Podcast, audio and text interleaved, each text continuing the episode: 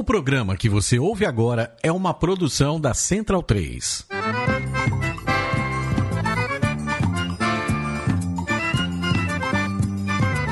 Começa agora com Gil Luiz Mendes, o seu podcast de futebol nordestino.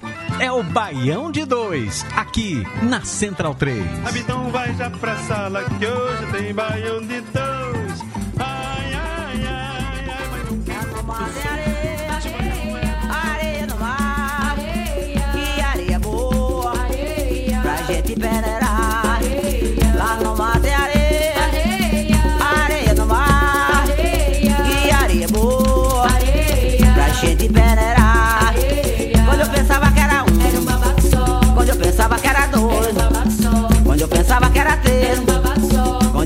Que era quatro, quando eu pensava que era quando eu pensava Baião de 2, edição 228. Eu sou Gil Luiz Mendes, falando diretamente aqui dos estúdios Flávio Caçarrato, em minha casa. Acabará 2020 e ainda não retornaremos, infelizmente, aos estúdios Mané Garrincha, lá na Central 3, na Rua Augusta, com a Oscar Freire. Que saudade, que saudade estou daquele recinto. Mas aqui com meus meus amigos que eu tô morrendo de saudade, que não os vejo há um certo tempo.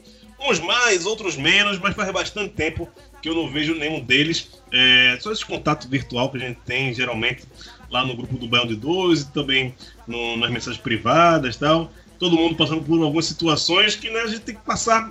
A vida está passando, a gente tem que acompanhar. Tá foda.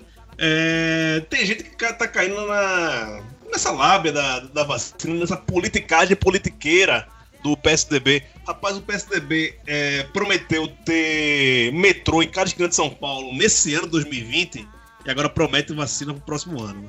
Quem viver, verá. Espero que sejam todos vivos para ver ou é, não ver isso diante dos nossos olhos. Certo que sou, é, faço jus ao meu santo, Santo Tomé, que eu só acredito vendo. Leandro Barros, já tem algum metrô ou alguma vacina aí do lado da sua casa? Fala, Gil. Fala, galera. Metrô já tem, agora vacina, bicho, o negócio aqui tá distante. E se for nesse ritmo aí que eles estão divulgando, a conversa tá indo mais rápido do que a produção. Então eu também tô nesse ceticismo aí, né? Que é melhor a gente ser, é, ser pessimista e se surpreender positivamente do que criar expectativa e ficar morrendo de crise de ansiedade.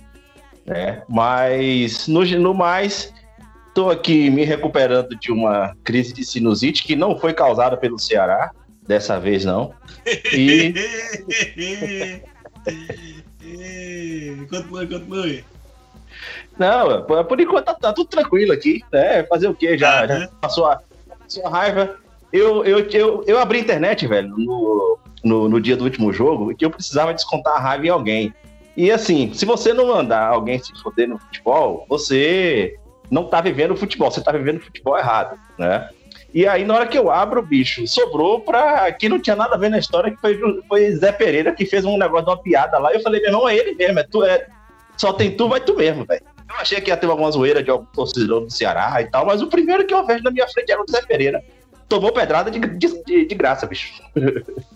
Então, voltando aqui depois de um momento sabático na, na vida dele, foi para a Paraíba ver a eliminação do, do seu próprio time aos seus próprios olhos. Zé Pereira, você tem o direito de resposta. Mais de um minuto. Ah, foi um comentário bem, bem bobo, pô. Só falei que quando me perguntaram agora de onde era o DDD 71, eu ia dizer que, eu disse que, ia dizer que era o Ceará, velho. Só isso, tipo. E as pessoas se ofendem, né, velho? Ah, mas eu não, eu não brigo no Twitter, não, velho. Rapaz, hoje mesmo, hoje mesmo.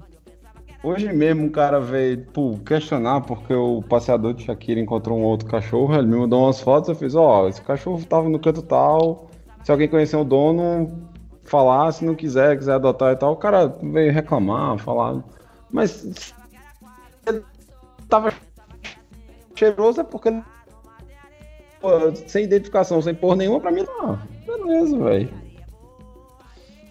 É, essas, essas, essas discussões. Pet.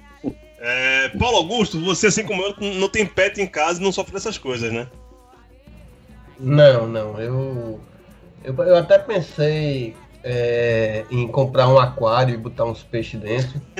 Mas eu lembro que eu fiquei com trauma da infância quando uma vez minha mãe comprou aquário, tinha lá uns quatro peixinhos.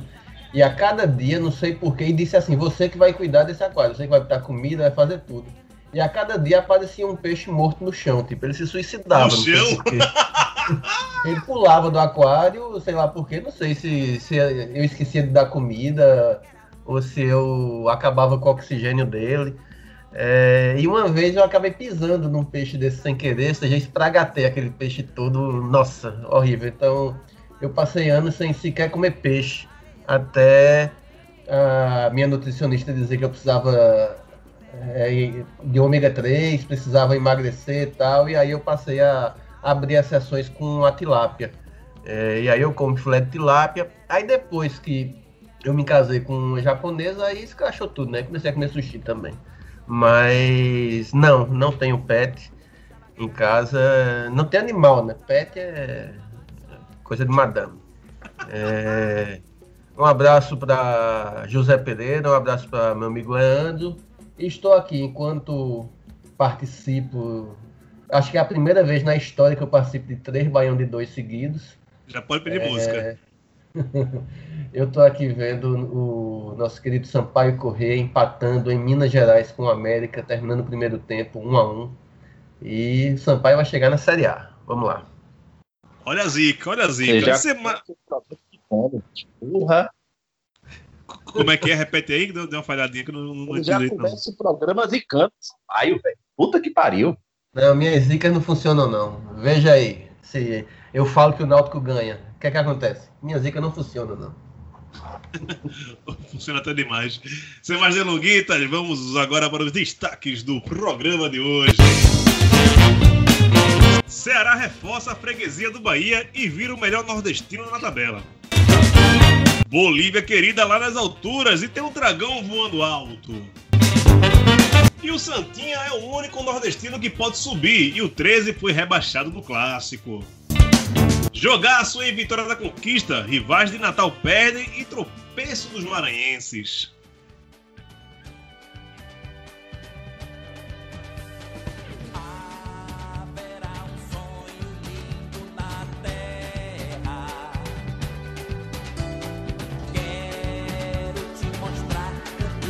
Voltando aqui com a lembrança, você não pode esquecer das redes sociais do Baião de Dois, arroba Baião Podcast, no Twitter, no Facebook e também no Instagram. E lá no Spotify você também não pode perder a Rádio Baião de Dois. Procure aí a playlist Rádio Baião de Dois, com, são, na verdade são sete playlists, né?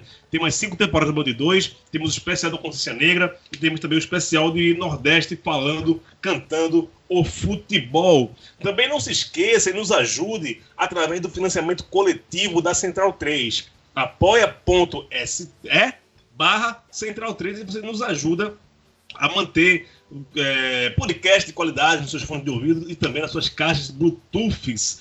A trilha de hoje do Band 2 foi Dona Selma do Coco, com Areia. A gente podia botar a música mais famosa, da rola tal, mas a gente não cai nesses clichês, não. Escute mais Dona Selma do Coco, viu? Tem muito mais do que a música da- do Pega Pega Minha Rola. É coco de verdade para quem gosta de pisar no chão, fazer um piseiro gostoso, ou saudade de um coco de Olinda, coco do pneu, coco de mãe Bete. Eita, pô, já fui muito feliz nesse negócio, viu? Meu Deus do céu, eu queria. Efemérides da semana, dia 6 de dezembro, foi aniversário de 63 anos de Durvalino, meu rei, Durval Leles, o cantor do Asa de Águia. É, dia 10 de dezembro seria o aniversário de Dona do Coco, que a gente abriu hoje o programa em homenagem a ela. Faria 85 anos, ela que é pernambucana de Vitória de Santo Antão. E aqui na área das artes visuais dos pernambucanos, aniversário de 56 anos, no dia 11 de dezembro, de Tuca Andrade, eu tô pernambucano, e no dia 12 é aniversário de Guel Arraes, que é tio de Marília Arraes, que é tio de João Arraes, que é filho de Miguel Arraes, e também é diretor de TV. É... Leandro, quer- você quer deixar al- al- alguma uma lembrança, algum comentário sobre Durvalino? Você correu muito atrás do, do trio do Asa. Gil, se teve um artista que eu segui basicamente quase que minha vida inteira, é, esse artista foi Durval. É, eu tenho muitas críticas a, a, ao posicionamento de Durval sobre essa ideia do carnaval privatizado, mas eu também não vou cuspir no prato que eu comi, e assim, sempre foi uma das minhas bandas favoritas desde criança. Conheço muito do Asa de Água desde o final, ali, do, do, início dos anos 90 até basicamente aí, início dos anos 2000, eu escutei bastante. Foi, acho que um dos artistas que eu mais realmente escutei, que eu mais fui em carnaval, que eu mais fui em show. É, e é, qualquer disco que você pegar aí, música do lado B, a gente vai conversar aí, eu tenho várias lembranças sobre o Valério, velho, é um negócio que daria um programa inteiro aqui. Olha aí, me emocionou agora. Eu, eu, confesso que eu, ouvi muito por osmose, velho. Aquele primeiro CD ao vivo, tocou que só a porra nas festas da casa da minha prima, velho. Tocava Mas esse, esse, isso. Esse é o você deve estar falando, deve ter sido outro, já que foi dos anos 2000 que saiu o DVD, né? Não, não, anos 90. É o que tinha 90. Ana Tereza. Ana Tereza, que tinha Fernando de Noronha e tal. É, aquele é, Take, Take the Easy. Aquele disco era bom demais. Aquele foi um dos primeiros que eu comecei a escutar. Acho que eu comecei a pegar Asa de Águia um pouquinho antes daquilo ali. E o primeiro show que eu fui de Asa de Águia, velho, foi um Réveillon japonês que ele resolveu fazer na Orla de Undina, ali em Salvador, entre 97 e 98. Ele fez uma festa que começou 11, 11 horas da manhã, que era para comemorar o Réveillon meio-dia, que era o Réveillon japonês. Inventou uma festa aberta, não foi paga nem nada, juntou um monte de gente na praia ali de, de Ondina. Rapaz, é, isso aí é, se mistura com, com, com, a minha história aí, velho. É e, porra, eu tenho muito boas lembranças. Pronto, já que você está chorando de emoção, agora você vai chorar de raiva. Pereira, porque o, pai, o Bahia apanhou dentro de casa do Ceará. Freguesia grande, né? É, a freguesia é grande e, e aí eu acho que vamos, vamos aproveitar o momento para reforçar que todas as críticas que a gente fazia sobre Roger e que tipo poderia ter alguma mudança com o Mano Menezes, que assim seria ter uma defesa um pouco mais sólida, trazer um pouco mais de rigidez, jogar dentro da aproveitar a verticalidade que Roger já tinha é, aplicado, não existe. O Bahia continua muito frágil é, no setor defensivo. Tudo bem, continua afirmando que o, o elenco para a disposição da linha defensiva é muito fraco, não, não teve melhorias consideráveis, mas ele não está conseguindo construir um jogo e tá meio que tipo, entrando dentro de uma, um, de, um, de uma seara de risco, Mano Menezes, que eu não gosto muito. Que é basicamente ele vai abdicar do Campeonato Brasileiro, vai se tipo, fazer a pontuação ali para não ser rebaixado e focar, apostar tudo na Sul-Americana, tipo, aproveitando da marra, né, do, do, da fama de copeiro que ele tem. Mas eu acho que é um, uma aposta que o Bahia não tem muito a ganhar, não. É, esse é o caso, e mais uma vez, Guto Ferreira mostrou o grande treinador que ele é. Ele sabe, ele sabe montar muito bem os times, principalmente daqueles em que ele já ganhou. Assim, ele, ele consegue aplicar muito bem o jogo dele.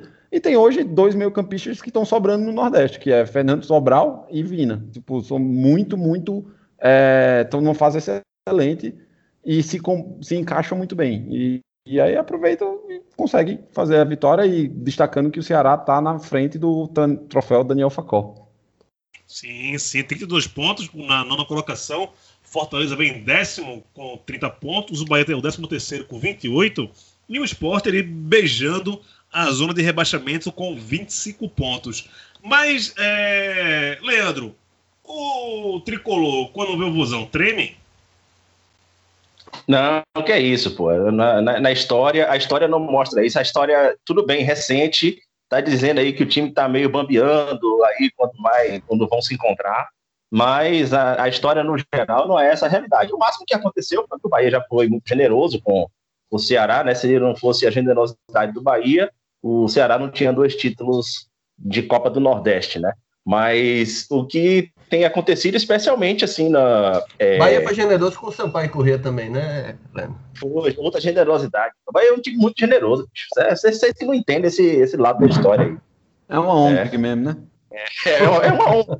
é, casou certinho, inclusive o presidente da ONG vai ser reeleito agora. É, mas o.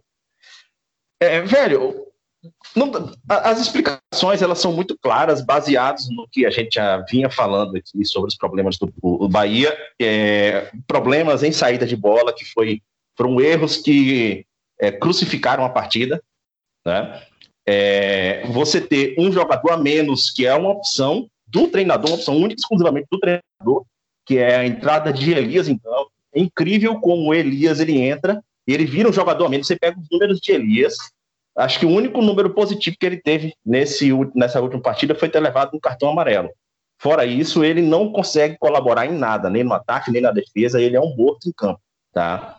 É, e você pega já um time que já tem Nino Paraíba, que tem dificuldades de, de mobilidade na recomposição, você entra por muitas vezes com o Rodriguinho, com outros jogadores ali, cara, quando você pega times que têm mais mobilidade, é isso que a gente tá vendo agora no campeonato, né? Tomou uma, uma goleada do, do Red Bull, né? Perde o jogo contra o Ceará, é, perde o jogo em casa contra o São Paulo em vacilos que são vacilos que é, a gente já vem comentando aqui, o Bahia não tem a zaga já é fraca e a proteção de zaga é inexistente, né? Então assim, não tem como você sobreviver dentro de um campeonato, um campeonato longo dessa forma. Um campeonato de forma copeira, tudo bem, até está conseguindo ir aos trancos e barrancos, apesar de eu achar que os adversários que o Bahia enfrentou até agora não estão no nível desses adversários que nós estamos enfrentando agora no Brasileiro é, até, até o momento, eles, eles estão realmente um.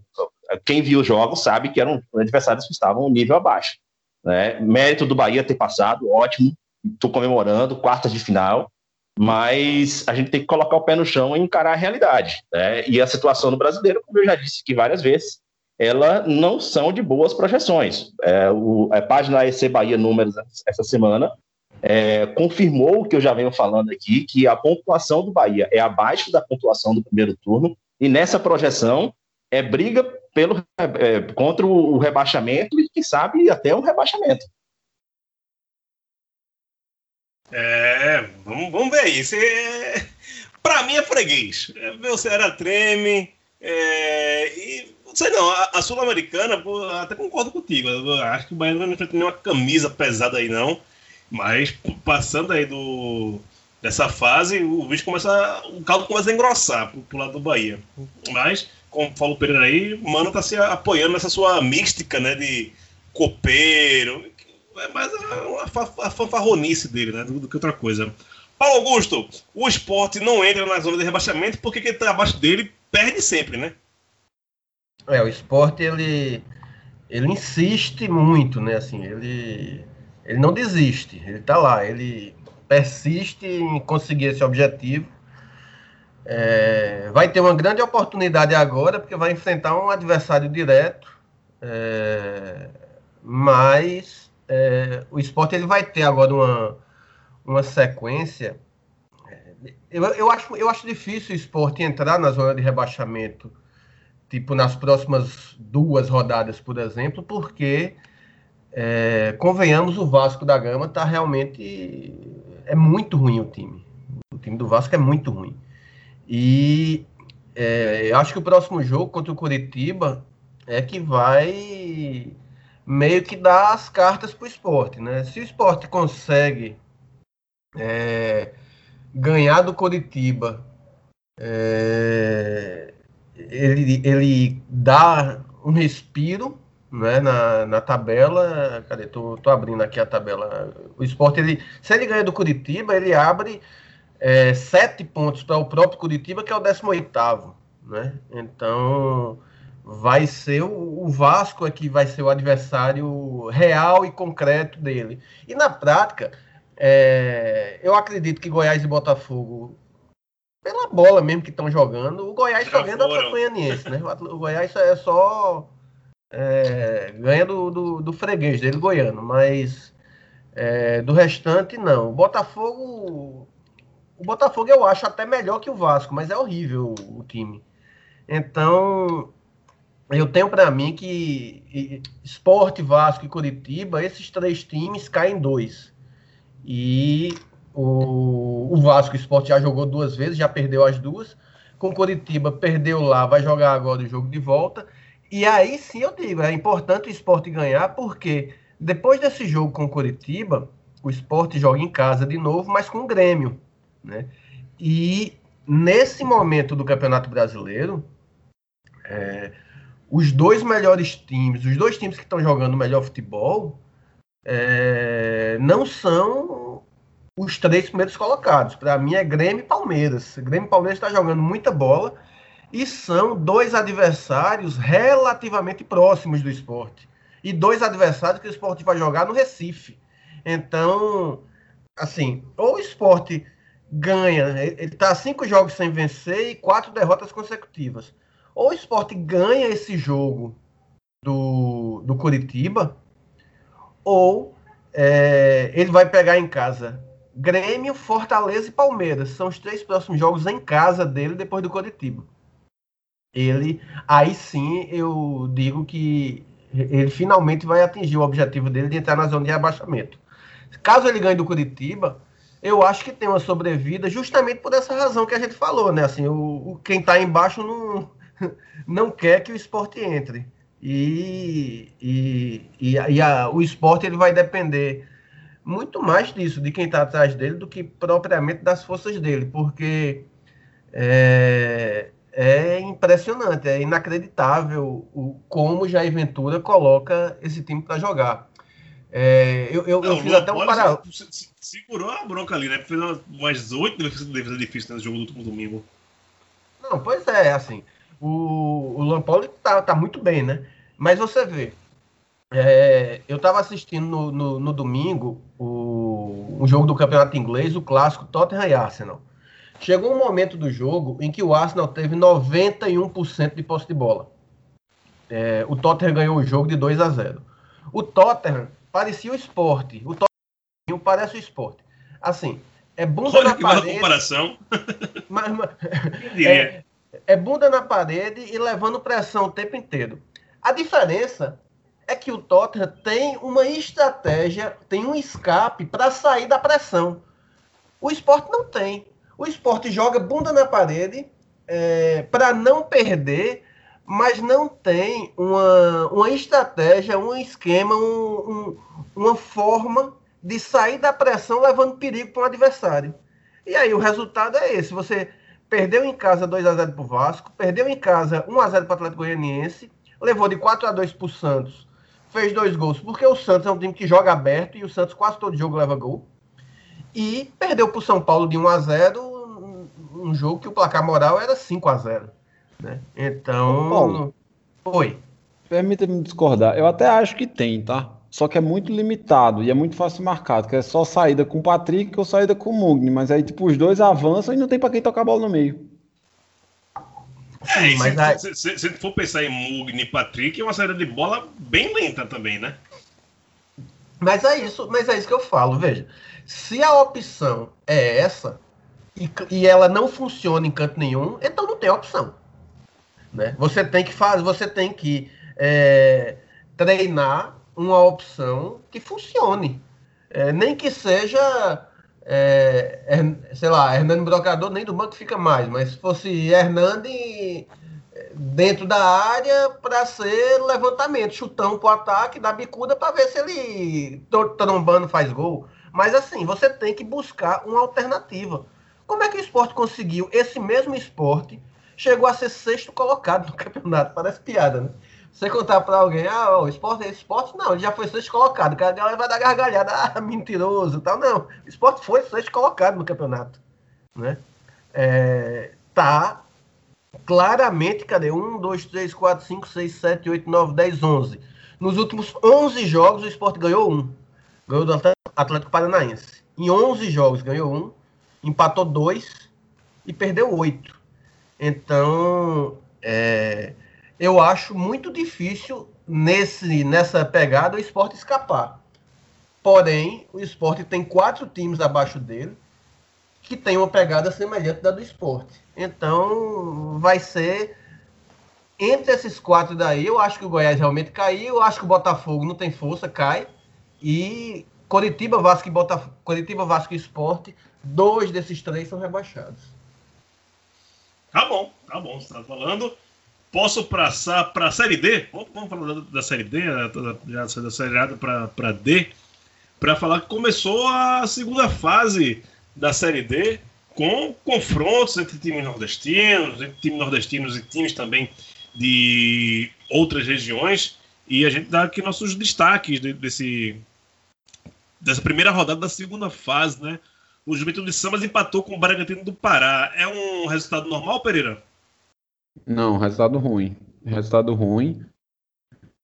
É, começou bem, depois deu uma caída. É, eu achava, imaginei que esse grupo como um todo ele ficaria bem mais forte. Tipo, havia um e o, o resto do, do, resultado, assim, os times maranhenses como um todo não, não desempenharam bem. Achei que tipo dava para fazer o resultado em casa. Acredito que agora o Bragantino vai, vai passar a fase. Uh, Floresta 2 e Itabaiana 1. A gente tinha falado disso semana passada, não foi, Leandro?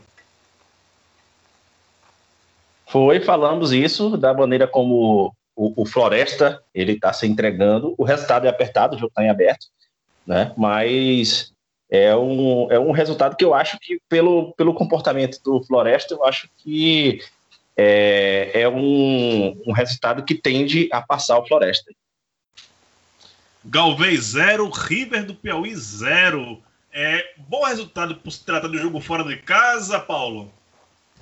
É, lembra, semana passada eu tinha até feito um comentário, né? Talvez um comentário inadequado. Eu falei que não era possível que o River não passasse pelo Galvez. É, enfim, empatou 0 a 0 fora de casa. Eu acho que tem a, a chance agora de em casa sacramentar essa classificação. Coruripe 1, América de Natal 0. Tivemos uma zebra, Pereira? Tivemos uma zebra, tivemos uma zebra clássica, assim. Mais um caso do América de Natal, que monta um time caríssimo, uma folha muito, muito alta mesmo, e, e não conseguiu jogar. Não conseguiu jogar. Tipo, às vezes o, o América tem dessas partidas em que ele tem, que ele tem uma pane e não se desempenha bem. Diferentemente do Coruripe, que é um time que oscila muito. Ou ele joga muito bem ou ele joga muito mal. E aí ele fez uma partida muito segura, conseguiu achar seu gol, tipo, fez uma defesa sólida, teve outra chance até de ampliar a partida. É um bom resultado para o Hulk. Só pontuar uma coisa antes do, sobre o River, Gil, lembrando que o River é, joga o torneio da vida, né? Porque ele foi eliminado do, do Piauiense, então não tem calendário para 2021. Então, ou ele sobe ou ele fica, ou ele só jogará o estadual em 2021. Tem isso. Altos 2, Rio Branco. Só... Oi. É, só sobre essa, essa missão do América aí, é, é uma missão que não vai ser fácil, não, porque se o Coruripe ele, ele repetir o comportamento que ele teve nesse primeiro jogo, de ter uma, uma defesa realmente muito sólida, assim, de é, fechar um ferrolho ali e ainda conseguir sair com a zero com algumas oportunidades de ataque, isso dentro de casa. Se ele repete isso fora de casa e ele consegue fazer isso com efetividade, a missão do América não vai ser fácil, não. É, o Altos venceu por 2x0 fora de casa o Rio Branco. Teve um negócio lamentável de cara tirando foto com o Bruno, né? Filho da puta. É, mas confirmando ser o melhor time do campeonato, né, Paulo? É, pois é, uma vitória que é, com um placar relativamente folgado e, é, enfim, acho que não vai ter maiores problemas para passar de fase. Acho que vai ser um dos, um dos jogos mais tranquilos, se não o mais tranquilo, pelo menos a tendência é essa, nesse nesse mata-mata da série, da série D inteira, independente de ser com o time nordestino ou não. Vitória da Conquista 4, Salgueiro 3. Baita jogo, hein, Pereira? Esse foi jogão. Esse foi um jogo muito bom. Mas, assim, o próprio Vitória da Conquista já tinha se mostrado um, um time competitivo. É, o Salgueiro também, apesar de, tipo, o Salgueiro não teve tantos, fez tantos gols assim. E quando fazia era meio que, tipo, um atrás do outro em decorrência de, do outro time se jogar muito pro ataque. Foi uma partida excelente. Acho até que Chegou a estar 4x1 pro Vitória. Exa era isso que né? eu ia falar. É isso que eu ia falar. Tipo, acho que o Vitória até deu uma vacilada considerável, porque poderia ter já feito a classificação em casa. Agora leva o jogo, o Carcara leva o jogo pro, pro Cornélio de Barros com a chance de, de reverter isso daí, porque uma vitória de 2 a 0 pro, pro Salgueiro de, do Curi não seria nenhuma surpresa. Mas assim, é um, é, é um daqueles que dessas partidas que vale a pena marcar no calendário para ver. É uma pena que Gil já eliminou o Salgueiro do campeonato. Eu? Né? Eu? Por quê? no começo do programa você disse que o Santa Cruz era o único time de Pernambuco com chance de acesso. Então você ah, já eliminou não, o Salgueiro da ah, Série D, assim, né? Mas, não, não, não, não. Grande Salgueiro, né? O Carcará, a minha asa desse ano, grande campeão pernambucano. Se, se, se, se eu disser que eu quero bem do Salgueiro, eu vou estar mentindo. Mas eu, eu gosto bastante da cidade de Salgueiro. Sempre muito, muito bem recebido lá. Mas depois desse ano, o time em si. Quem, quem gosta de Salgueiro é Irlã, né? Clebel, aquele abraço, Clebel. Motoclube 2, Fast 2. Porra, moto, né? Esse vazio dentro de casa vai custar caro, Leandro. Vai custar caro e o time do Moto já tá criando os próprios problemas, né? Porque ele já demitiu o treinador hoje, no meio de um mata-mata. O Léo, né? Então já- É Léo, Léo, Léo Gaúcho. Gaúcho? Não. É Léo alguma coisa. Esqueci o nome dele. É, acabei esquecendo aqui agora também. Mas ele demitiu hoje, inclusive, o, o treinador. E o elenco também já estava apresentando ali problemas de, de cobrança, de valores e tal. É, um o. Goiano. Léo Goiano. Goiano, sabia? Não, Né? Gaúcho isso. Goiano que confundia. Era o G aí. É, é. então, o, o Moto, velho, é, assim, tá com uma classificação muito sacrificada aí. Eu não sei se só um, um golpe de sorte aí para poder salvar o Moto mesmo. Vai ter que ser mais cara- rápido que o Fast, né? Opa! Pariu! Opa! Poxa, que pariu! Ai, ai. Uma moto pode ajudar nisso, viu, Paulo? É verdade, é verdade. Eita, pronto. Ó, Sendo a nesse cinquentinha, É, De- deixar os homens soltos aí vai dar merda, viu? nesse jogo daí, quem, quem quiser ver, veja o segundo gol de Flamel, aquele mesmo, Tuna Luz, que Flamel. rodou.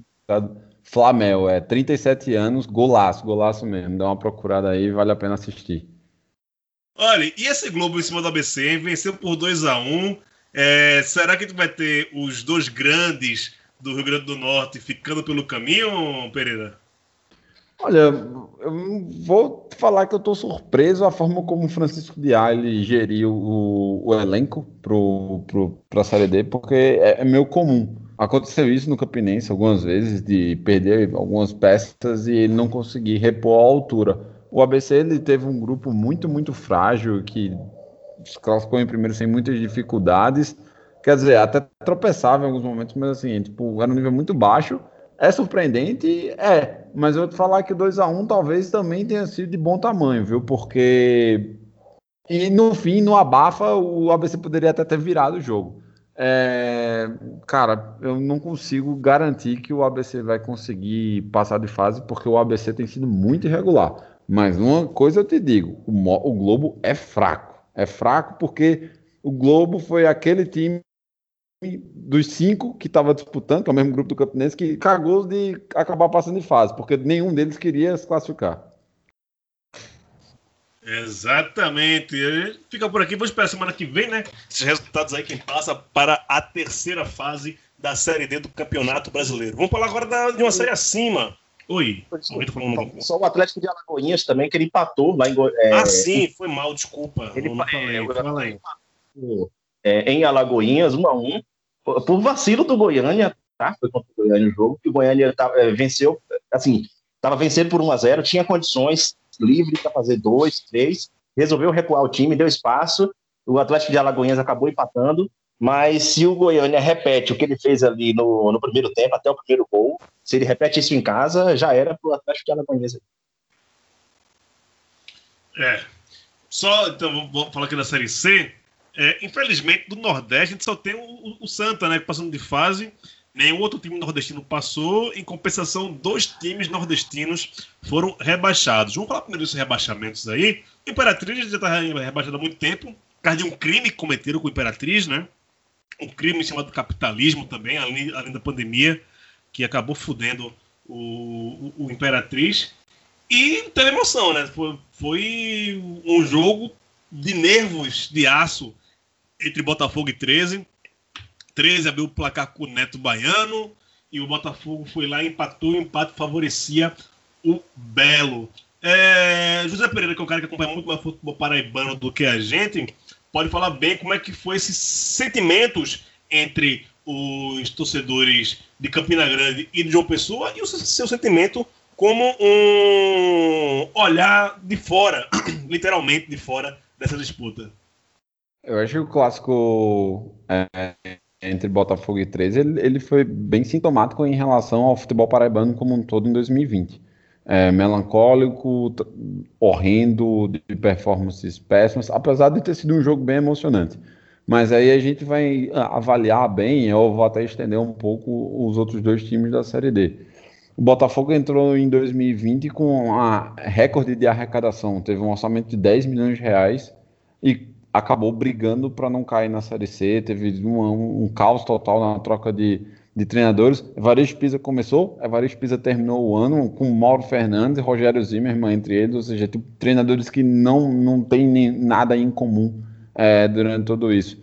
Então, se antes projetava-se que era, tipo, tinha sido um time que jogou um futebol muito vistoso em 2019 e, e poderia tipo, repetir, ou seja, sempre estar mais próximo do acesso para a Série B, teve um ano completamente inverso. Namorou com a zona de rebaixamento por muito tempo, em determinado é, espaço, ficou lá é, e foi horrível. Assim, acabou que rebaixar o rival a- traz um alento para o torcedor, mas a- quem, quem acompanhou o Belo durante todo esse tempo sabe que foi muito frustrante. Já o caso do 13, eu acho que um- o time que se apega a um ex-jogador, literalmente um ex-jogador, ele de última hora, apostando em mística, apostando tipo em sei lá o que, já diz muito bem o que foi o planejamento desse clube. O 13, ele entrou para a partida contra o Botafogo na sexta-feira com os jogadores ameaçando porque estão há quatro meses sem receber salário. Então, montou-se mais uma vez um elenco muito caro que não pode pagar. O planejamento foi muito ruim. Em determinado momento, a gente comentou várias vezes aqui que no começo da Série C o 13 não jogava mal, o 13 não ganhava os jogos. O 13 terminou a Série C jogando mal e idem sem conseguir os resultados. É, vai já está rebaixado, volta para a Série D com arrecadação ainda até mais complicada, porque apesar da a gente falar da Série C, não tem dinheiro e televisão envolvido, basicamente, é, para os clubes, mas com futebol sem arrecadação nenhuma, o cenário 3 é, é muito perigoso, porque fala-se que para eles conseguirem montar esse time, eles adiantaram as cotas ou pegaram empréstimo, se garantindo nas cotas que vão receber agora da, da Copa do Nordeste 2021. O cenário do Galo não é nem um pouco proveitoso. Basta lembrar que um clube do tamanho do 13, que tem quase 100 anos, né, eles são de 1925, teve eleição para presidente agora, que elegeu 50 conselheiros. Tivemos 14 votos, um a mais do que exatamente os 13, no- os 13 que fundaram o Galo da Borborema. Eu acho que tipo, isso é um resumo bem, bem completo em relação a como foi o 2020 do, do, do Alvinegro, porque ganhou o título paraibano, terminou o jejum, mas assim, para frente parece que foi um, um, um passo maior do que as pernas e o futuro está tenebroso. Complicado. Muito triste isso do futebol paraibano. Só um time na. Eita, tá ruim aqui a minha garganta. É, para a Série C do ano que vem, né? E é a posição mais alta que tem na, em nível nacional um time paraibano no futebol na próxima temporada. E os dois Esse- times que disputaram a Série D, nenhum dos dois se classificou pelos dois anos seguidos. Então, assim, é, é- es- estende-se. A gestão do futebol paraibano como um todo, ela é temerosa, assim. Bem, simboliza muito bem o que a, a- a presidente deixa bem claro no Instagram dela. Pois é, pois é, bem complicado. É, você falou em, em salários atrasados tal. Isso também demonstra na parte de cima da tabela. O Santa Cruz classificou com muita antecedência, mas está com, se não me engano, dois meses de salários atrasados. Direito de imagem, né? que- Questão da CLT e tal.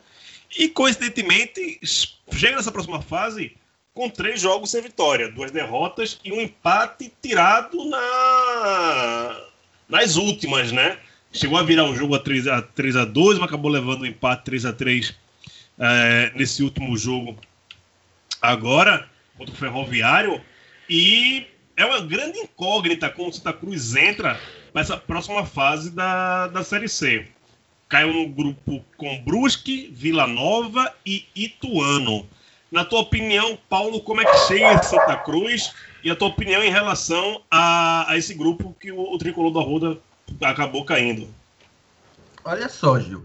É, o Brusque, em tese, é, se a gente tiver o Brusque é, jogando é, com, a, com a crise instalada, se um Brusque é, em que não é nem de perto o Brusque do pré-pandemia, quando, enfim, graças a aquele dinheiro, aquele dinheiro que, que aparece lá. É, Amaldiçoado. Amaldiçoado.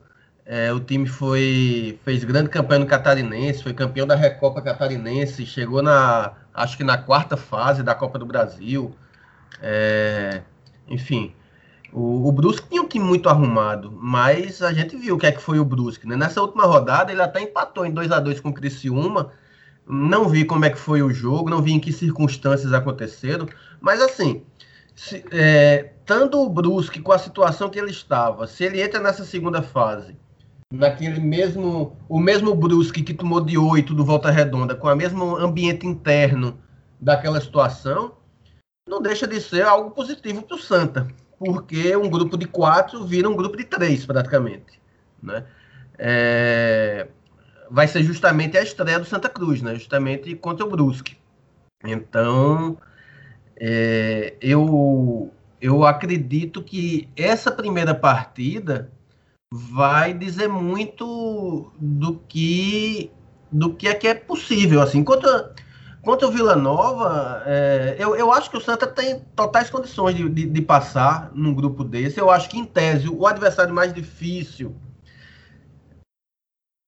seria em condições normais o Brusque é, o, o Santa teve a campanha enfim sensacional que teve no, durante praticamente toda a competição. Agora, esse ponto que você alentou dessa reta final do, da, da classificação do Santa, a gente tem que ver até que ponto é questão de salário, como você citou, até que ponto é um, um comodismo que muitas vezes é natural que bate quando o time é, se classifica com muita antecedência e tal. O problema é porque no, na Série C você se classificar com muita antecedência na primeira fase não significa que você já está classificado para a próxima fase, para a próxima divisão. Você ainda tem o que jogar. E você perder um embalo pode ser algo, algo arriscado, algo complicado. De todo modo, não não tô torcendo contra o Santinha não e acho que essa essa primeira rodada em Santa Catarina contra o Brusque é um jogo que talvez seja o jogo mais importante do Santa Cruz nessa segunda fase. Seja o jogo que vai mostrar, mostrará bem para a gente qual vai ser o rumo que o time vai ter ao longo dos seis jogos, né? Se, se essa queda de produção é algo que realmente vai atingir o clube ou se pronto, zerou, vamos lá, vamos jogar e o Brusque tá, tá fudido, vamos, vamos ganhar do Brusque. Enfim, eu acho essa primeira rodada muito importante. É, Leandro, como é que você viu a, a repartição do, dos grupos? Porque, sim, sinceramente, né, não querendo também puxar a sardinha, as camisas mais pesadas são do grupo A. Né? Se a gente pegar Santa, Vila Nova, Paysandu e Remo, para mim são as quatro equipes não vou dizer favoritas, mas que chegam com um, um peso maior nessa fase da, da, competição, com times grandes que são. É, lógico, se a gente for comparar, eu acho que talvez o único do, do, desses oito aí seja o Londrina, mas também nem se comparar a tem toda essa tradição em, em, relação aos clubes da capital. Mas a gente pegar Vila Nova é um grande de, Go, de Goiás, Santa é um grande de Pernambuco e Paysandu e Remo nem se fala, né? Como é que você viu a, essa, a, os clubes classificados, essa divisão também dos grupos. Exatamente. É, a divisão ela ficou muito clara nesse sentido, né? Acabou indo, é, de fato, as camisas, como você falou, as camisas mais pesadas para o grupo de lá. E no grupo do Santa Cruz é, entraram aí a, a, aquilo que a gente pode analisar de campanhas que são de possibilidades de, de acesso.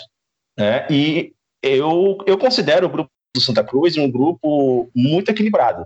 Tá? Apesar do Brusque ter feito vir nessa descendente, e aí ele vira a grande incógnita, porque a gente não sabe nesse momento se vai ser o Brusque lá daquele momento do primeiro turno, ou se vai ser o Brusque é, dos últimos momentos aí, que acaba sendo geralmente uma tendência, né?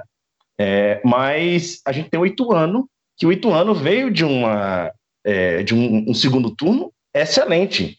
Tá? O, é, o Ituano, dos, de 27 pontos que ele fez para se classificar, 19 foram no segundo turno. Então, a, a linha ascendente dele é, é incrível, assim, é um negócio absurdo e ele chega com força total para essa nova disputa, agora para esse campeonato de tiro curtíssimo.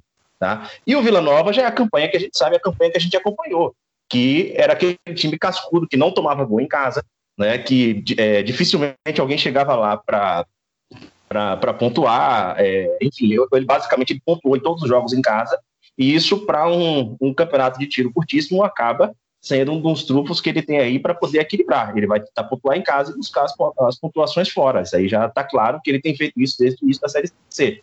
Então, é, do lado de lá, a gente tem o peso das camisas e eu não sei como isso vai se comportar agora num momento de um futebol sem torcida, talvez com torcida pudesse trazer um, um peso diferente, mas no grupo do Santa Cruz, eu acho que tem a tendência da disputa ser mais equilibrada. Uma coisa, Gil, é, bem rapidinho, só para é, sobre essa questão da Série C, eu acho que uma coisa que precisa ser, ser vista ou ser revista é a questão da divisão de grupos. Porque é, eu até entendo que uma competição como a Série D, que você tem 64 times, você faça de maneira regionalizada a divisão de grupos, por conta por todas as questões, né? Mas um, a Série C são 20 clubes uma competição que, se não tem os recursos da, da A e B, já não é mais tão deficitária feito era 20 anos atrás, 15 anos atrás, assim, já tem transmissão televisiva, tem uma série de coisas. Então, assim, eu acho que se torna muito ingrato para o grupo A, que é sempre o grupo do Norte-Nordeste, e que nessa edição agora teve o, o Vila Nova é, fazendo parte. Normalmente o time do Centro-Oeste fica no grupo B, mas, enfim, por, por situações de acesso e descenso, acabou que o Vila Nova entrou aqui no grupo A.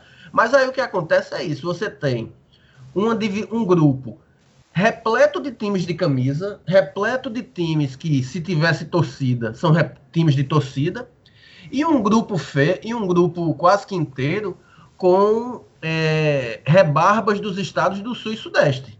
Assim, você tem o Tombense, você tem o São Bento, você tem o, próprio Ituano. O Ituano, no, com público, é, uma grande campanha dele não dá 5 mil pessoas, 7 mil pessoas no, no estádio. É, então, assim, eu acho que é tempo de haver um. disso ser revisto é, e de forma que assim que seja pleiteado isso, porque é, caso contrário a gente vai ter sempre é, é, a gente tem uma, uma mini Copa Nordeste, uma mini Copa do Nordeste na um Norte Nordeste na, no grupo A que eu acho que se torna um, uma competição muito mais dura, muito mais difícil, porque sempre você está jogando ou quase sempre com adversários que são adversários de camisa, que o fator casa faz diferença enfim, essa é uma leitura que eu tenho a respeito da Série C. Se preocupe não, que, que ano que vem você pode pleitear isso, viu? É... Dazon, me espera. ai, ai. É, eu vi alguns jogos da, do grupo B, principalmente nessa última rodada, vi o jogo do Londrina, vi o jogo do Brusque com o, o Criciúma. E, cara, por ter acompanhado muito também o, o grupo A, é bem, o grupo B foi bem mais fraco do que o grupo A.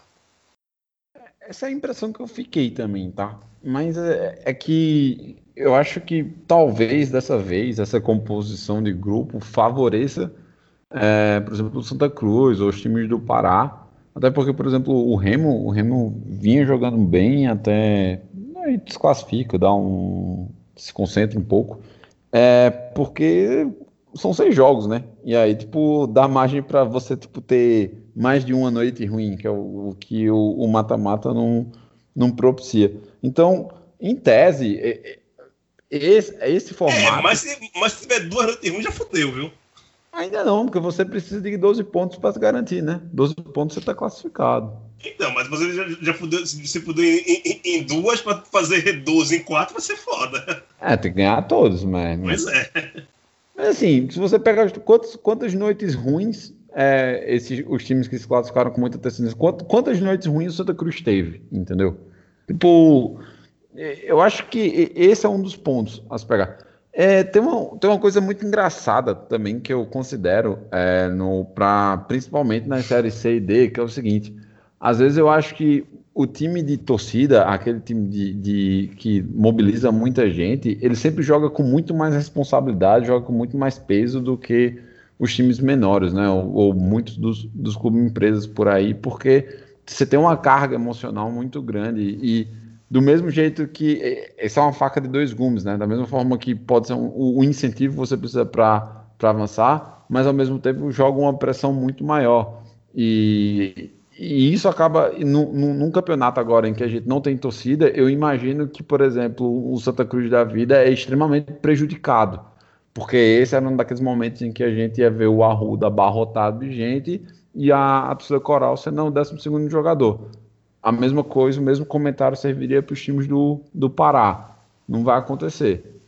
Talvez, assim, se os caras de, por exemplo, de um Brusque da vida conseguir ter, ter cabeça, saber trabalhar isso bem, pode usar isso como vantagem. né? Passa aqui pra, pra Série B rapidinho, que a gente acabou se alongando muito falando de Série C, que nem deveria falar tanto de Série C assim, porque só tem um nordestino. Mas é, é interessante porque a gente acompanha muito de perto a, a Série C. Acho que pouquíssimos veículos na imprensa nacional acompanham a Série C, como a gente acompanha desde o início do de 2. Então acho que era, era bom também dar esse respaldo. É, na Série B, tem um confronto aqui, cara, que eu, que eu queria ver de perto, né? Vai acontecer já já, no que termina aqui, que é Confiança CSA. São dois times que estão em posições muito perto, juntos, na, na verdade, né? Confiança em oitavo com 39, fazendo uma campanha que para muita gente é surpreendente, muito também devido depois da chegada do Daniel Paulista. E o CSA também vem num- uma constante, né? É, os dois ali, querendo ou não, tá a quatro pontos do, do G4 e ainda não tem nada muito definido desse G4, quem são os times já tirando, eu acho, Chapecoense e América, é, as outras duas vagas ali tá aberta pelo menos para uns oito times. Como é que você vê esse confronto aí entre os dois times azuis do Nordeste, José Pereira? Olha, é, vamos ver como é que vai ser a escalação que o CSA vai ter hoje, né? Tipo, ele teve um problema, um goleiro, o goleiro não, não contribuiu muito. É, o CSA tá em franca, o CSA tá em franca evolução desde que, que Mozart assumiu o time, assim, a qualidade de futebol melhorou consideravelmente. Principalmente também depois dos reforços. Paulo Sérgio está fazendo é, muita diferença, assim, é um, é um jogador fantástico, mas eu, eu dou muito mérito ao, ao, ao Galego do Veneno. Agora, assim, o confiança, cara, eu acho que. é, é, eu, eu lembro de, de a gente ter tido uma discussão na época do conselho, né, quando o Matheus Costa ele foi demitido, que muita gente achou precipitado, né? Eu, eu fui um dos defensores da demissão. Eu não, eu não achei que.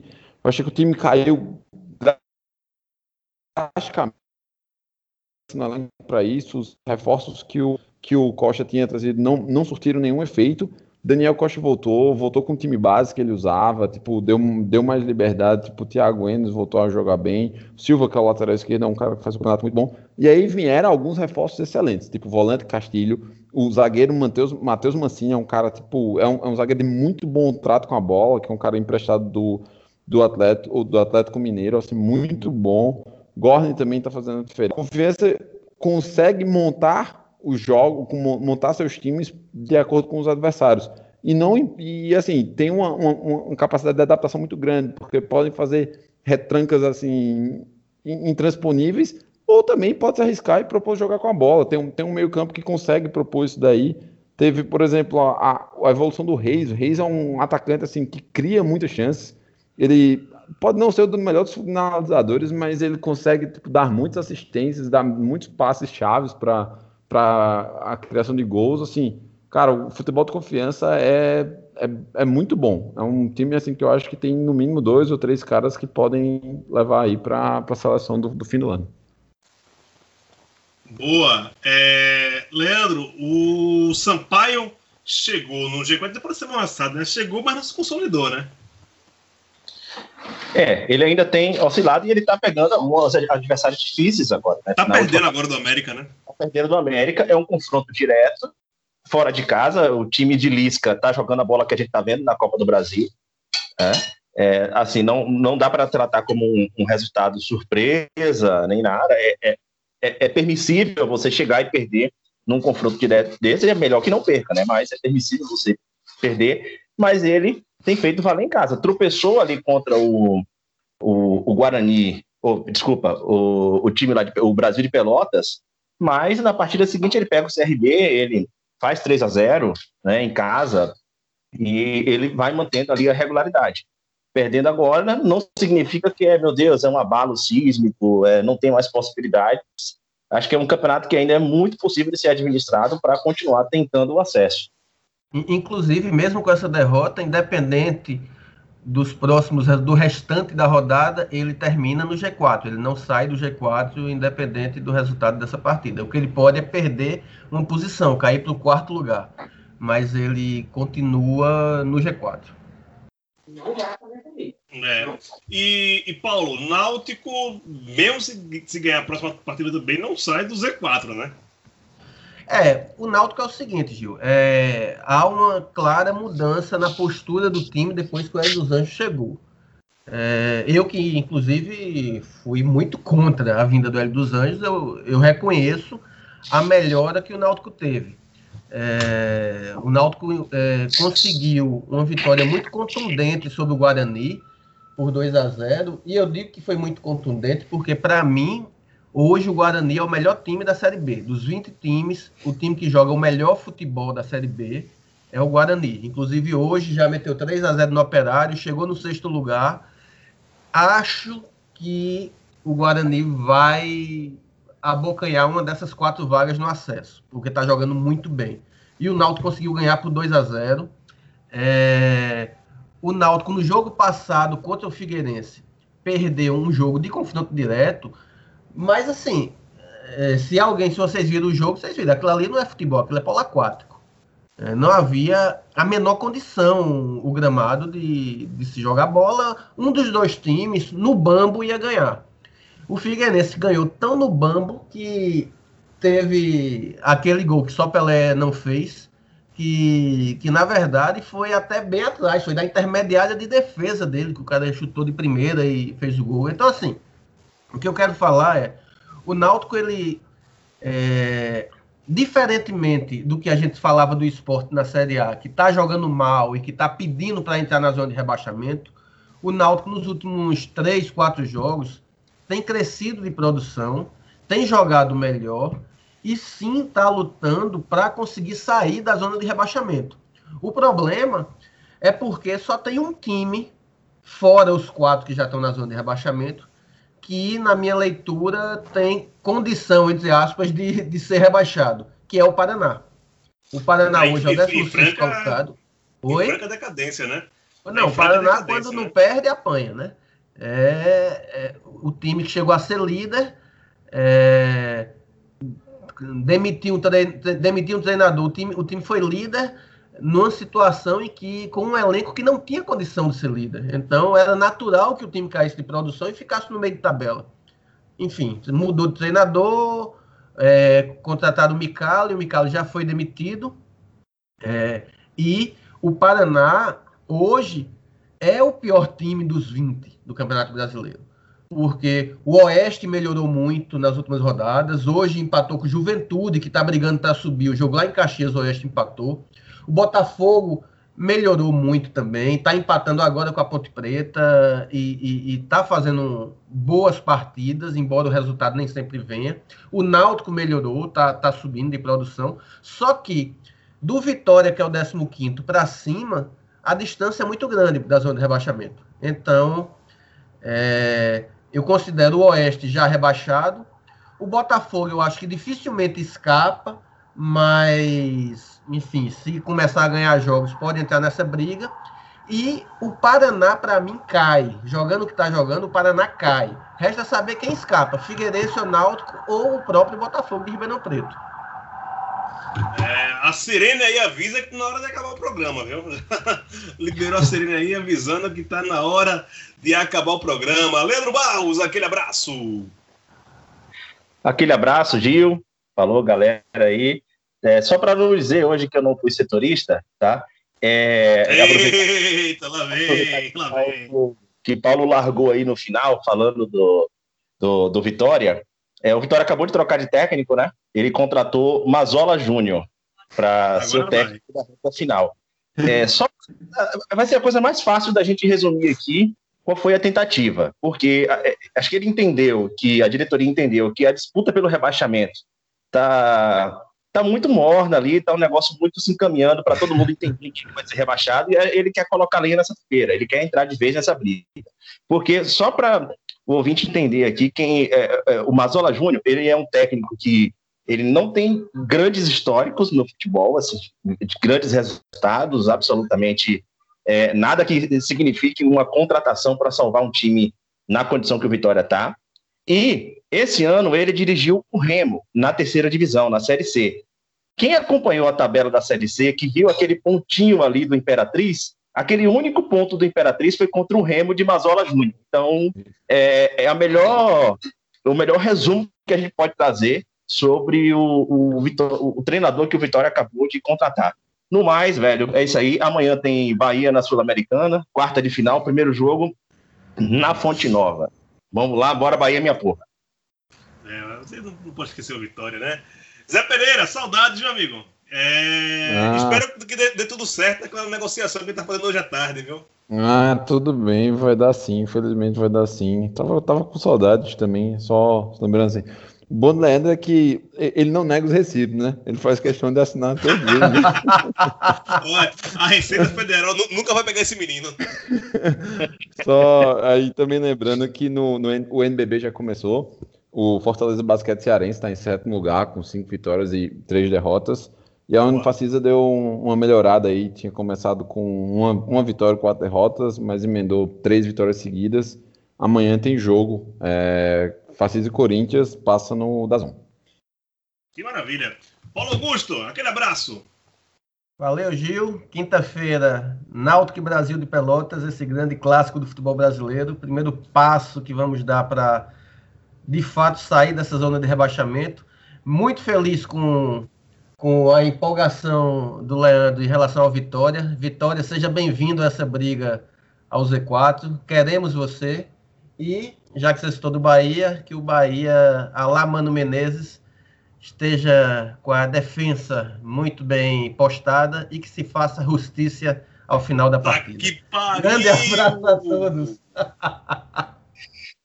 Eu você mereço. tá meio falhado, viu, bicho? Pereira já pode o- Não, não. Pelo amor de Deus. É, com isso, velho, vai ter que terminar, né? Fazer o quê, né? Depois de- de- de- dessas pérolas, a gente fica por aqui e volta na semana que vem, caso haja semana que vem. Um abraço e até mais.